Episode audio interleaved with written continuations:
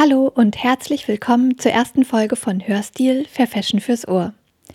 Heute soll es als Einführung in das Thema Fair Fashion um die Bedeutung unserer Kleidung gehen. Jeden Tag ziehen wir uns an und wieder aus, tragen mal das eine Teil, dann wieder ein anderes, je nach Anlass, Wetter oder Lust und Laune. Manche interessieren sich mehr für Mode, andere weniger. Für uns alle ist Kleidung ein alltäglicher Bestandteil unseres Lebens, der uns sehr nahe kommt. Hautnah, um genau zu sein. In Bonn habe ich Vanessa Püllen von Famnet zu einem persönlichen Gespräch getroffen, um mit ihr über ihre Arbeit bei Famnet, die Bedeutung unserer Kleidung und Shopping zu sprechen. Famnet ist eine Frauenrechtsorganisation, die sich seit 2007 vor allem für soziale Rechte im internationalen Kontext stark macht und ihre Arbeit insbesondere Frauen in der Bekleidungsindustrie widmet. Famnet engagiert sich in Kampagnen wie zum Beispiel der Clean Clothes Campaign und setzt sich mit eigenen Bildungsprojekten dafür ein, dass Verbraucherinnen, Schülerinnen und Studierende kritisch mit ihrem eigenen Konsumverhalten umgehen und fördern deren politisches Engagement. Außerdem unterstützen sie mit ihrem Solidaritätsfonds vor Ort Arbeiterinnen für ihre Rechte einzutreten. Hallo liebe Vanessa. Hallo. Hallo, ich freue mich total, dass du ähm, dir heute Zeit genommen hast für das Interview mit mir. Und ähm, für unsere Hörerinnen und Hörer würde ich dich bitten, dich und deine Arbeit bei FAMNet kurz vorzustellen. Ja, sehr gerne. Also erstmal bin ich auch sehr froh, hier zu sein und das Interview mit dir zu führen. Genau, und ähm, genau zu meiner Person. Ich heiße Vanessa, Vanessa Püllen. Ich bin bei Femnet jetzt seit über zwei Jahren als äh, im Vorstand, ehrenamtlicher Vorstand ich bin da hingekommen über, ähm, wir haben einmal im Monat so ein Treffen, das heißt Verquatschen. Da können sich alle interessierte, also interessierte Konsumentinnen, Konsumentinnen äh, treffen und zusammentun und sich über nachhaltige Themen austauschen. Mhm. Und ähm, genau, und unter anderem meine Aufgaben dort sind halt auch weiterhin diesen Stammtisch, also dieses Verquatschen zu organisieren. Und ein bisschen hat sich es auch so entwickelt, dass wir auch irgendwie, ähm, wir gehen ja an Hochschulen auch mit, unseren, mit unserer Bildungsarbeit. Ähm, und ich habe hab jetzt ein bisschen die Arbeit ähm, übernommen, mich an Schulen, also dass, wenn sich Schulen an uns wenden, dass ich quasi an Schulen, meistens im Bonner Raum, gehe und dann irgendwie so Vorträge oder Workshops zu, ja, zu Themen ökologische, soziale Standards und mhm. wofür brauchen wir eigentlich äh, Siegel, was ist faire Mode, genau, halte. Und genau, das ist so meine Arbeit bei Femnet. Okay, und ähm, was ist da so, genau, gerade wenn du so an Schulen gehst, was Jetzt hast du ja schon so ein bisschen gesagt, was du da machst, aber konkret, ähm, wie versuchst du da an die Schüler und Schülerinnen heranzutreten?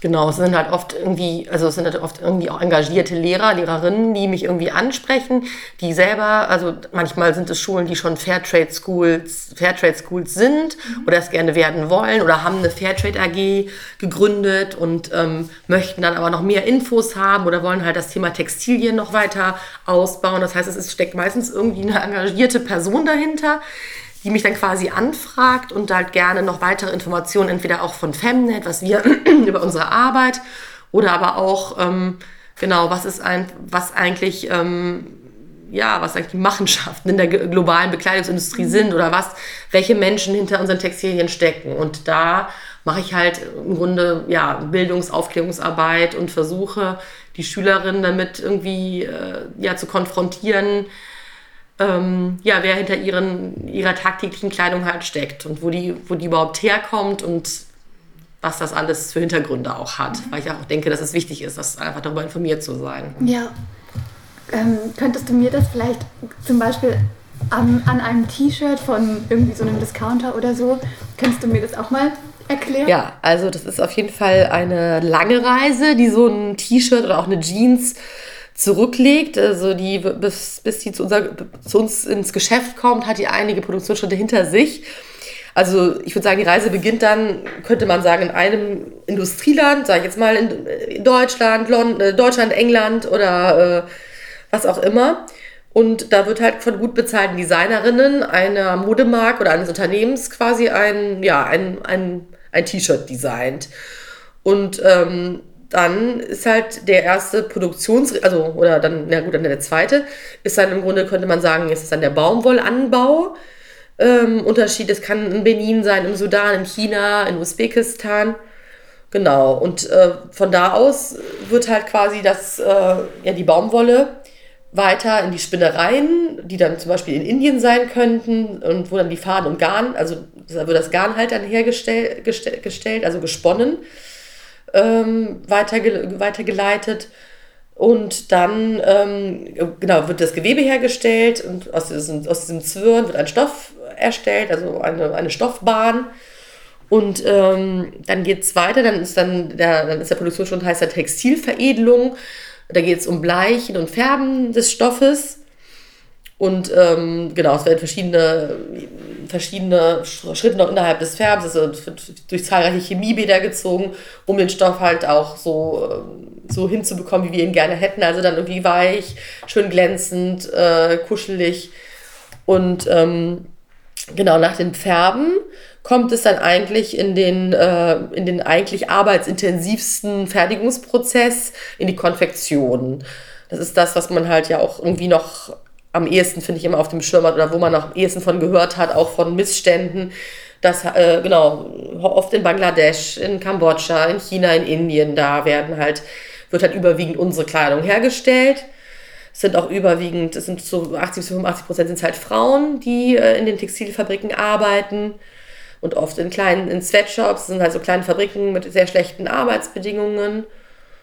Und äh, ja, die Frauen verdienen dort so zwei bis drei Dollar pro Tag. Genau, das ist halt die Konfektion.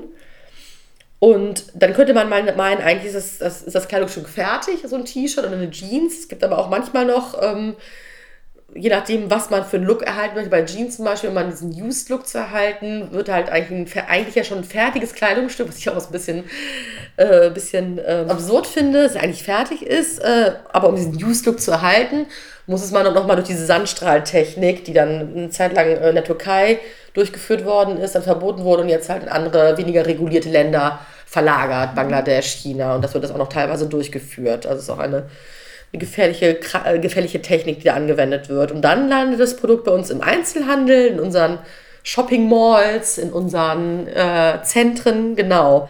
Und jetzt ist aber mein Eindruck, dass wenige Menschen, obwohl ihnen Mode wichtig ist, die diese Komplexität auf dem Schirm haben. Und warum glaubst du, ist das so?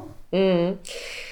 Also ich glaube zum einen, ähm, also die Komplexität, glaube ich, würde ich wirklich sagen, haben wirklich ist auch meiner Meinung nach, also gerade an Schulen, also Jugendliche schon mal gar nicht, aber auch wirklich, ähm, würde ich sagen, aufgeklärte Erwachsene, mit denen ich darüber rede, ähm, haben wirklich auch diese Komplexität nicht auf dem Schirm und diese ganzen verschiedenen Produktionsschritte oder das, ähm, klar, wenn man das denen sagt und wenn man darüber berichtet, ist es irgendwie ja logisch, dass das natürlich irgendwie, aber was da alles mit dranhängt, das haben viele nicht auf dem, auf dem, auf dem, auf dem Radar, sage ich jetzt mal.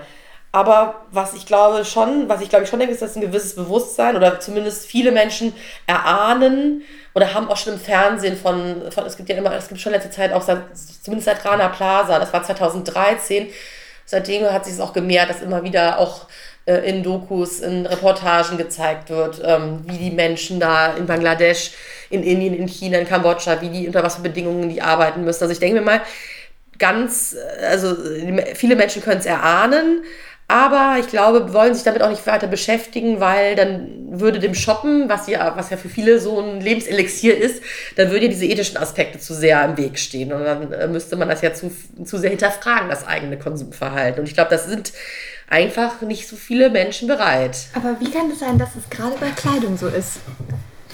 Mhm.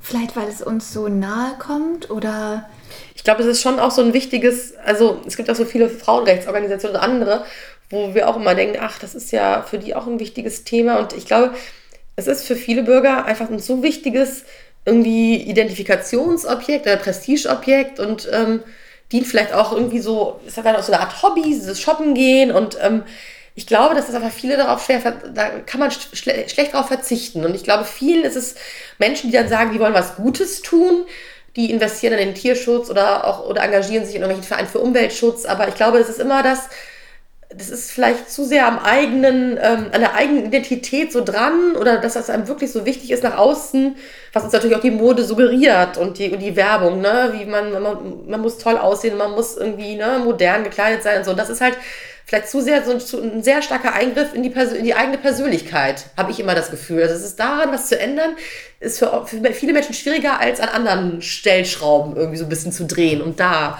Konsumverhalten vielleicht oder auch ne, irgendwie das zu ändern. Aber Bekleidung ist immer so schwieriges Thema. Ich fasse nochmal zusammen. Kleidung symbolisiert unsere Geschlechtszugehörigkeit, unsere Gruppenzugehörigkeit und schützt und schmückt uns. Sie ist ein nonverbales Kommunikationsmittel und neben den funktionalen Aspekten sind auch die modischen wichtig, denn Kleidung hat Inszenierungswert.